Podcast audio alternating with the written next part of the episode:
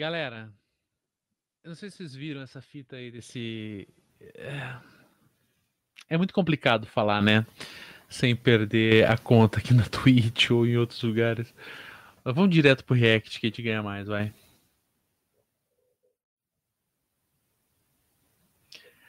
Sabem quem é esse cara? Quem é Gustavo Sket, o ator da Turma da Mônica que choca a web com fetiche escatológico? Quando a gente fala de escatologia, que não estamos falando daquela perspectiva é, teológica, né, dos fins das coisas. É, muito pelo contrário. Ou não, não pelo contrário, né? Mas, enfim. Lendo aqui do, do site UOL Notícias. Deixa eu só abrir a tela aqui. Aí, melhorou. Redação. Né? Intérprete de Zecão em Turma da Mônica, Laços, de 2019, Fernando Mais tem enfrentado críticas nas redes sociais após assumir ser dono de um perfil controverso do Twitter sob o pseudônimo de Gustavo Sket, que não é aquele estilo de de cantar jazz, né, e tudo mais. Ele também é autor de um livro sobre fetiches escatológicos. No Instagram, o ator informou estar sofrendo com ataques e pediu para que as pessoas não relacionassem sua carreira nas artes cênicas com suas preferências sexuais. No perfil do Twitter, o ator compartilha imagens explícitas envolvendo fetiche. A, a, repercussão foi imediata. Muitos fãs da Turma da Mônica ficaram chocados, especialmente porque o rapaz faz parte de um filme destinado ao público infantil. Os termos Gustavo Sketch e Turma da Mônica foram parar nos assuntos mais comentados das redes sociais. Fernando Fernando Mais revelou ser o dono e revelou ser o autor do livro Quero Scat, um guia com entrevistas e relatos sobre a prática sexual envolvendo fezes, urinas, flatulências. Esse livro traz textos autorais de Gustavo Scat, um cara bissexual que desde a infância descobriu uh, os seus desejos escatológicos e aos 23 ficou conhecido por criar um blog para encontrar ajuda, para encontrar e ajudar outras pessoas, diz a sinopse. O livro traz lembranças, blá, blá, blá, blá, blá, blá. É, essas coisas todas aqui são bem menos importantes do que pensar quanto à sexualidade e quanto a determinados, determinadas formas de, de se satisfazer. É, vamos lá, vamos pensar um pouco. que, que significa? Bom, vocês sabem, né? O, o fetiche do cara aí tá bem explícito. É, imagino que você não tenha tido curiosidade de ir lá ver. Eu não tive. É, mas ainda que eu não tenha tido curiosidade é, de ir lá ver os vídeos do cara, ver as fotos que ele publica, nem nada do gênero, eu não, não tenho porque porque não, não é algo que me deixa excitado, não é algo que, que eu sequer tenha curiosidade em saber como que é, como que acontece e tudo mais. Contudo, é importantíssimo salientar o quanto essas e assim algumas algumas pessoas já estão dizendo que esse cara fez isso propositalmente para ser para ser é... enfim para ter mais fama ou coisa semelhante né é, eu não sei sinceramente não sei se, se ele fez isso propositalmente, se foi a melhor. É, ainda que tenham, tenham falado também que o livro dele é um dos mais vendidos na Amazon é, nesses, nesses dias aí, que nesse dia né, que aconteceu essa fita. Se ele fez isso propositalmente, nossa, ele apostou todas as fichas dele em um azarão. Porque a chance de dar, com toda. Com, sem nenhum trocadilho, a chance de dar merda seria muito grande. Mas assim, eu não quero pensar sobre o, o teor mesmo do fetiche do cara, né?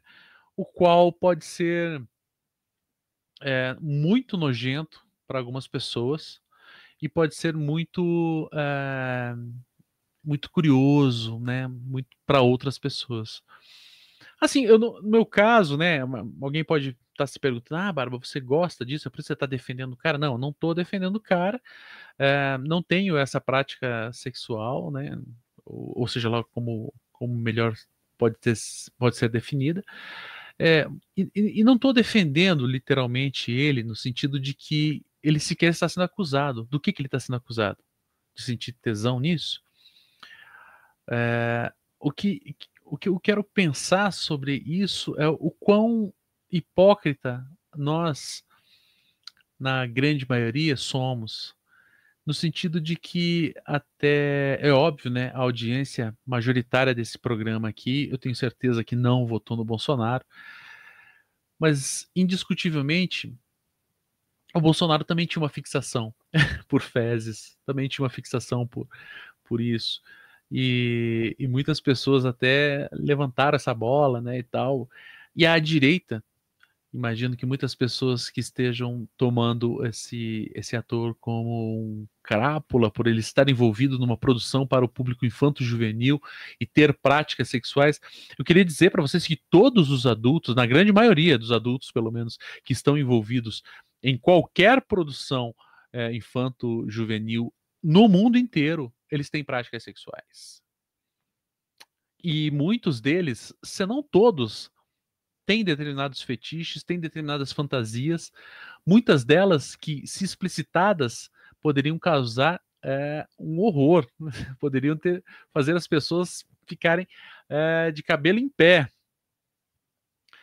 Mas agora, se utilizar de um fetiche, de uma prática sexual, a qual eu quero, com muito cuidado, colocar aqui, entre aspas, se utilizar de uma, entre aspas, fragilidade como essa, para menosprezar, ou para afetar, ou para agredir esse camarada, ou quem quer que seja, é uma coisa que é conhecida como kink shame. Né? Uh, talvez você não conheça esse, esse, essa expressão, kink shame. Uh, se você não tem, se você não sabe do que significa, dê uma pesquisada no Google depois para saber um pouco mais. Mas basicamente é fazer alguém sentir vergonha da sua, entre aspas, esquisitice. Né? Esse kink aí pode ser traduzido como uma esquisitice sexual. Ou seja, se utilizar de uma de uma de um fetiche da pessoa, de um desejo sexual, é, eh, para para menosprezá-la, para dificultar o seu acesso a, sei lá, ao trabalho, falar, ah, não, mas essa pessoa, ela gosta de transar dessa forma, ela gosta de transar amarrada, ela gosta de transar apanhando, ela gosta de transar vestida com o pateta da Disney, sei lá, o que for todas as pessoas envolvidas em todas as produções infanto-juvenis do mundo têm desejo sexual, a sua grande maioria, né, que não tem nenhum outro tipo de, de questão a ser tratada. Muitas delas têm fetiches que podem ser bizarros. Todas as pessoas do mundo que trabalham com crianças têm desejos sexuais. Eu diria mais, todas as pessoas da extrema direita têm desejos sexuais. Muitos delas que se, muitos deles, né, desses desejos, que, se fossem expostos, iriam escandalizar a população.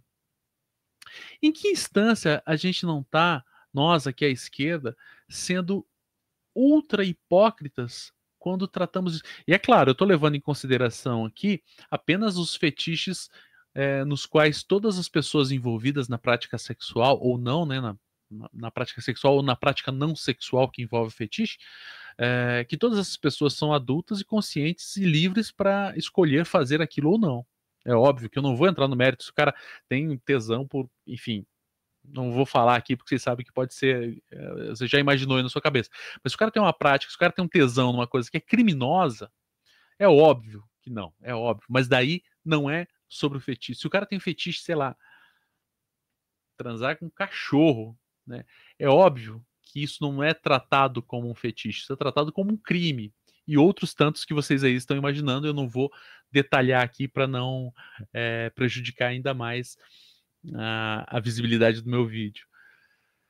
Mas o quão hipócrita a gente está sendo quando a gente fala, ah, olha o que esse cara tá fazendo. Como que esse cara pode estar envolvido com uma produção infantil? Como que será que esse cara tem filho? Será que esse cara pode cuidar dos filhos dele? Será que esse cara pode cuidar de outras crianças? Sei lá, se ele tem sobrinho. Será que o, o, o irmão dele vai deixar o, o filho, né? O, irmão do, enfim, vocês entenderam? A criança sendo cuidada por ele. Será que esse cara é, é seguro?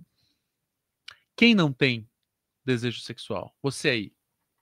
Eu poderia dizer, coloca aí nos comentários qual o teu desejo, qual a tua fantasia sexual, mas não é necessário.